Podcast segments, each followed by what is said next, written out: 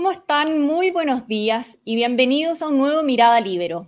Las ISAPRES atraviesan un complejo panorama financiero desde hace algún tiempo, un problema que se agudizó a fines del año pasado, luego de que un fallo de la Corte Suprema los obligara a hacer uso de la tabla de factores de riesgo elaborada por la Superintendencia de Salud el 2019. Muchos ven posible un quiebre del sistema, aunque desde la Superintendencia de Salud sostienen que dejarlo caer sería una locura. Hoy se retoman las conversaciones entre el Ministerio de Salud y la Asociación de ISAPRES luego de un mes. ¿A qué nos enfrentamos? Es lo que vamos a conversar hoy con el doctor Jorge Acosta, ex asesor legislativo del MinSal, director del Programa de Salud y Bioética del Instituto República y médico asesor del Instituto de Políticas Públicas de Salud de la Universidad San Sebastián. Jorge, buenos días, bienvenido después de esta larga introducción. ¿Cómo está? Oh, Hola Pía, muy buenos días. Muchas gracias por la invitación. Muy contento de compartir con eh, nuestros amigos del Libero. Muy bien, muchas gracias. Bueno, hay distintas posiciones sobre lo que se ha denominado la crisis de las ISAPRES. Las clínicas, por una parte, con la asociación de ISAPRES, los afiliados, autoridades como el exministro de Salud, Jaime Mañalit, se muestran muy preocupados por lo que puede ocurrir no solo con las ISAPRES, sino con todo el sistema de salud. Pero por otro lado, eh, la actual ministra de Salud, Jimena Aguilera, o el superintendente, llaman a la calma y aseguran, como decíamos, que no se les va a dejar caer. Quiero partir preguntándole, ¿cómo ve usted la situación? Bueno, yo estoy de acuerdo con que la situación es bastante crítica porque tenemos agua por todos los costados. Por un lado, la pandemia, que todavía está presente entre nosotros, tenemos muy bajas tasas de vacunación, se acerca probablemente a las fechas de caducidad de la vacuna y eso ha hecho que el gobierno esté extendiendo la cantidad de personas que pueden acceder a la vacuna porque ni siquiera dentro del personal de salud se ha logrado las tasas de vacunación que se veían años atrás.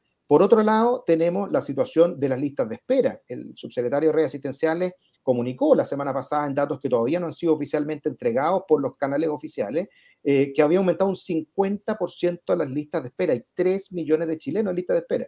Y además, a este cóctel complejo se agrega una situación súper compleja como la que tú describías de la situación del sistema privado de salud. No hay que olvidar que prácticamente son 6 millones de personas de FONASA que se atienden, por ejemplo, en prestadores privados, y son 3,3 millones de pacientes que están en las ISAPRE y que también se atienden en el sector privado. Es decir, más o menos la mitad de los chilenos se atiende en el sector privado y eh, eh, uno de cada seis está también en, eh, en ISAPRE. Por lo tanto, si cae eh, el sistema de asegurador privado, va a impactar en los prestadores privados, es decir, en las clínicas, y sin duda que también va a impactar en el sistema público. Por lo tanto, la situación es tremendamente crítica y a esto tenemos que agregar la, diría yo, lentitud del gobierno para hacerse frente al tema, porque la última referencia que tuvimos fue la del presidente de la República, que dijo que recién a fines de este año, o quizás del 2024 íbamos a tener eh, la propuesta de reforma a la salud y pareciera ser que el tiempo no va a dar para llegar a esa fecha y hay que actuar mucho antes.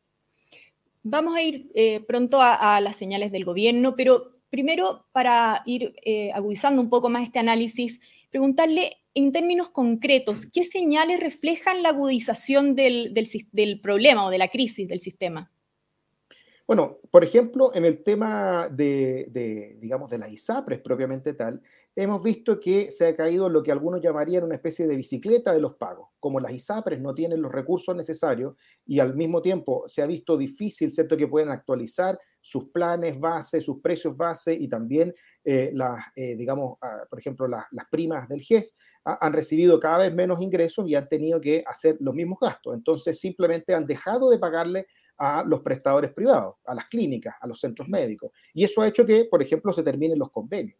Y hoy día muchas personas han visto las consecuencias de aquello y ven, por ejemplo, que eh, tienen que pagar por adelantado en, eh, en, una, en, una, clínica por una atención y después reembolsarlo en, eh, en, su ISAPRE. Y muchas veces, sobre todo cuando tiene que ver con hospitalizaciones, son plazos tan largos como 60 días corridos para poder eh, pagar una hospitalización, por ejemplo. Si es que la ISAPRE no hace ningún comentario a esos antecedentes que podría demorar otros 60 días más eh, eh, ese pago. Por otro lado, tenemos la situación de los, cierres de muchas de las sucursales de eh, atención de las ISAPRE, la restricción de los horarios, prácticamente todos están atendiendo ahora en horarios de banco, y por lo tanto cada una de las personas siente que su sistema cada vez le rinde menos y tiene que seguir pagando mes a mes.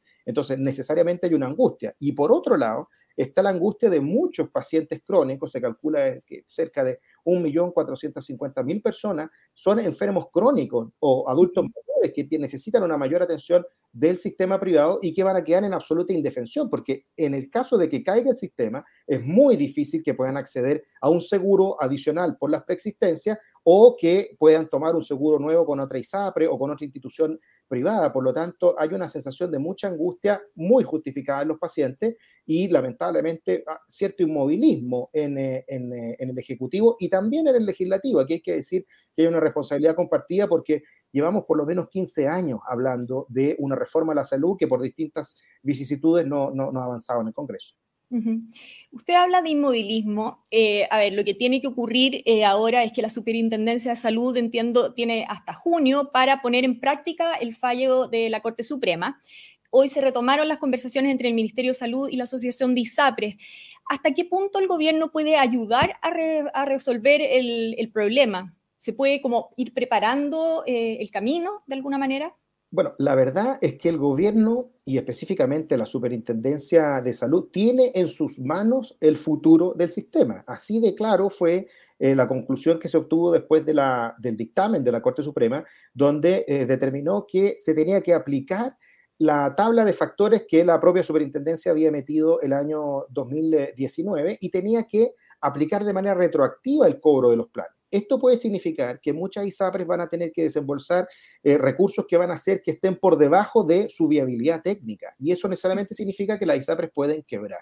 Por eso se ha dicho que se requiere eh, una aplicación del fallo que obviamente esté conforme a derecho, conforme a lo que eh, se ha dictaminado por la Corte Suprema, pero que también no signifique el, el colapso completo del sistema, porque eso no solamente va a perjudicar eh, eh, a los accionistas de la ISAPRE, que muchos dicen, bueno, que paguen ellos, sino que va a perjudicar a las personas, ¿cierto? De los 3,3 millones de, de, pacientes que se atienden eh, a través del sistema de ISAPRE y ese asegurador privado. Y eso es especialmente delicado porque la señal que levantó todas las alarmas fue los comentarios de la ministra de Salud la semana pasada, cuando dijo que frente a esta situación lo que estaba haciendo el Ministerio de Salud era fortalecer FONASA. Eh, de manera indirecta, el mensaje que quiso transmitir la, ministra fue justamente que ellos estaban poniéndose en el peor de los escenarios, que significaba necesariamente que el sistema podía colapsar y que si que tenían que quebrar la ISAPRE, bueno, se haría cargo todo el sistema, el sistema público. Y eso eh, eh, es fácil de decir, pero genera una complicación tremenda porque, como te mencionaba antes, no hay capacidad en el sistema y secundario a la caída de las ISAPRES pueden venir también caídas de las clínicas y, las clínicas hoy día atienden, eh, la mitad de las personas que atienden son personas del sector, del sector público. Entonces también ahí tendríamos una crisis bien grande de todo el sistema. Esto es una especie de, de, efecto dominó. Si tú eh, afectas gravemente a uno de los actores relevantes del sistema, se pueden terminar afectando todos en la línea. Pero en lo concreto, ¿cómo podría el gobierno eh, ayudar o apoyar a que este fallo fuera aplicado de manera más beneficiosa para el sistema en su conjunto? Bueno, sin duda que el gobierno podría hacer algunas cosas de corto plazo, de mediano plazo y de largo plazo. Con respecto al corto plazo, fue algo de lo que trató de decir el eh, subsecretario, el superintendente de salud, ¿cierto? El exdiputado Víctor Torres, cuando sostuvo, ¿cierto?, que sería una locura dejar caer a la desapre y que él no estaba loco. Eh, uno de los titulares más llamativos que hemos tenido esta, este nuevo año 2023. Y es porque efectivamente eh, se faltaba una señal, digamos, que dijera que esto no estaba dentro del radar. Él lo dijo explícitamente, que él quería transmitir tranquilidad de que no iban a dejar caer el sistema. Eso sin duda que es un avance bastante significativo. Con respecto al mediano plazo, eh, eh, se ha dicho que es muy importante que puedan dar señales de los lineamientos generales, de manifestar un poco más en concreto eh, por dónde iría la salida. Y perfectamente eso podría tener también lineamientos de largo plazo, es decir, mira, vamos a hacer una, una modificación legal, necesitamos el apoyo del Ejecutivo. Vimos que cuando hubo una, un acuerdo de todos los sectores o de amplios sectores políticos con respecto a, las reformas constitucionales, en 17 días en el Congreso se, se, gestó un nuevo proceso constitucional. Algunos dirán, bueno, hubo una comisión anterior, pero la comisión se demoró tres meses, 100 días y sacaron adelante este problema. Si el tema de salud es de los temas que más le preocupa a los chilenos, la pregunta es por qué el gobierno no hace exactamente lo mismo, no hace un gran acuerdo en salud para poder resolver este problema con una agenda legislativa robusta que permita hacernos cargo del sistema. Porque si efectivamente los números muestran que aplicar eh, de golpe y porrazo eh, el dictamen de la Corte Suprema implica que quiebren varias o todas, todas las ISAPRES, eh, eh, eh, eso significaría una irresponsabilidad política y sería verdaderamente un transantiago de la salud. Ahora, si es que requieren modificaciones legales, bueno, se tienen que trabajar en ellas. El problema es que tiene un mandato de seis meses para resolver esta situación desde la Corte Suprema, ¿cierto?, para la Superintendencia de Salud, y vamos ya a llegar a los dos meses y no se tienen esos lineamientos, no se tiene esa información, no se tiene ese llamado a hacer una reforma eh, eh, transversal que permita arreglar el problema, porque al contrario de lo que muchos creen, yo diría que hay un acuerdo técnico en muchos puntos eh, con respecto al tema de la salud. ¿Deberíamos tener una universalización del riesgo, por ejemplo? Yo creo que sí, se debería avanzar hacia eso. ¿Eso significa que tienen que haber aseguradores solamente públicos o solamente privados? Pareciera que no, las personas quieren elegir en salud. Y lo mismo con los prestadores. Hay espacio para eso, pero tiene que haber la voluntad política de querer resolver el problema y no simplemente hacer que el tiempo siga pasando en vano. Eso justamente le iba a preguntar, por la voluntad eh, política dentro del gobierno, usted decía, el superintendente de salud, el fondo eh, dijo que no iba a dejar caer las ISAPRES, pero por otro lado, por ejemplo, hay declaraciones, ahora no en el gobierno, pero la ex ministra de Salud, Soledad Barría, que señaló que las ISAPRES como las conocemos no son viables en el largo plazo y recordó que el sistema de salud único estaba planteado en el programa de gobierno del presidente Boric.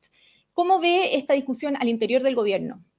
Pareciera ser que la ministra Barría representa también el sector, el alma del gobierno que cree que el 4 de septiembre no sucedió y que había que seguir adelante con el programa de gobierno pensando en que se iba a aprobar una nueva constitución y que iba a permitir un montón de cosas, entre esas tener un sistema de salud único en el cual no hubiera participación de los privados. Bueno, resulta que hubo 8 millones de personas que votaron en contra de esa propuesta refundacional que estaba en la Constitución, donde también estaba el tema sanitario, eh, incluso eh, eh, tratado de manera inicial mucho más estricta, que impedía la participación de privados. Hoy día la gente lo que quiere, lo dicen todas las encuestas, es un sistema mixto y que ellos puedan elegir elegir entre un proveedor privado y un proveedor público. Y tenemos ejemplos exitosos de sistema mixto. Por ejemplo, lo que vimos con la pandemia. a propósito del COVID-19, pudimos ver la mejor asociación público-privada, donde el país completo decidió que era absolutamente inmoral, podríamos decir, que una persona muriera por la falta de un ventilador mecánico. Y se pusieron todos los recursos públicos y privados disponibles para que a ninguna persona le faltara un ventilador mecánico y así fue. Bueno, ¿por qué no podemos hacer lo mismo para reducir las listas de espera a tiempos razonables? ¿Por qué no podemos hacer lo mismo para terminar con las 300.000 personas que están esperando por una cirugía más de un año y medio? Eso se puede hacer, pero tiene que haber voluntad política y dejar de alguna manera esos dogmatismos atrás. Porque hay que tener en consideración que las personas lo que quieren cuando van a una atención de salud es que se les resuelva su problema. A ellos les da lo mismo si lo resuelve un privado o lo resuelve el público. Y hoy día la cantidad de recursos que el Estado dispone para resolver los problemas son muy grandes. Uno de cada cinco pesos que gasta el Estado se gasta en salud, pero lamentablemente los resultados no lo hemos visto. Eh, un estudio del Instituto de Políticas Públicas de Salud muestra que en los últimos 10 años ha aumentado en un 50% los ingresos de los hospitales pero la producción apenas ha aumentado un 1,5%. En ese contexto hay mucho que hacer en el sistema público y también mucho que hacer en el sistema privado, pero quedarnos con las ideologías de que solo tiene que ser de un sector o de otro, simplemente lo que va a hacer es que esto se siga entrampando y sigan pagando los pacientes con su salud por las ineficiencias del sistema. Jorge Acosta, entonces muchas gracias por haber estado con nosotros. Lo que entiendo un poco eh, también es que usted eh, piensa que, el gobierno debiera abrirse a, una gran, eh, un gran acuerdo de salud. Solamente para cerrar, preguntarle, ¿usted ve esa voluntad de, que, de esta apertura por parte del gobierno a ese gran, ese gran acuerdo en salud? Yo creo que lo interesante aquí es más allá si el gobierno va a asumir el rol o no, sean incluso los sectores políticos de oposición o de amplios sectores que independientemente de la, de la dilación que vemos en el gobierno de tomar medidas, avancen en un gran acuerdo en salud que permita resolver estos problemas, porque es lo que vemos en cada una de las áreas. Vemos los problemas en delincuencia, vemos los problemas en pensiones, vemos los problemas en educación, y, la verdad que las soluciones están sobre la mesa y muchas de ellas consensuadas por equipos técnicos. Hay que avanzar con decisión hacia resolver este problema, porque lamentablemente cuando la política pública se demora, muchas veces los pacientes, incluso muchos, fallecen y no resuelven su problema. Hoy día, lamentablemente, uno de cada tres a cuatro pacientes que fallece estaba en una lista de espera por alguna razón y nunca alcanzamos a resolver su problema. Eh, por lo tanto, es hora de que nos pongamos los pantalones largos en salud y, independientemente de quién lo lidere, se resuelva el problema de salud, se avance decididamente, porque vimos que cuando hay voluntad política, eh, bueno, se puede avanzar rápidamente en temas que parecieran muy, muy, muy distantes en las distintas posiciones. Muy bien. Bueno, Jorge Acosta, muchas gracias por haber estado hoy en Mirada Libero. Muchas gracias, Pía, y un abrazo, un saludo a todos nuestros amigos del Libero. Muy bien, yo también me despido eh, agradeciéndoles, por supuesto, su sintonía, sobre todo a la Red Libero que hace posible este programa. Nos encontramos mañana en un nuevo especial Mirada Libero.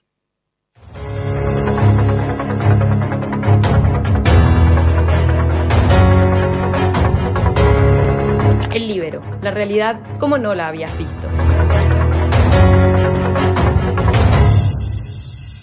Haz que estos contenidos lleguen más lejos haciéndote miembro de la red Libero.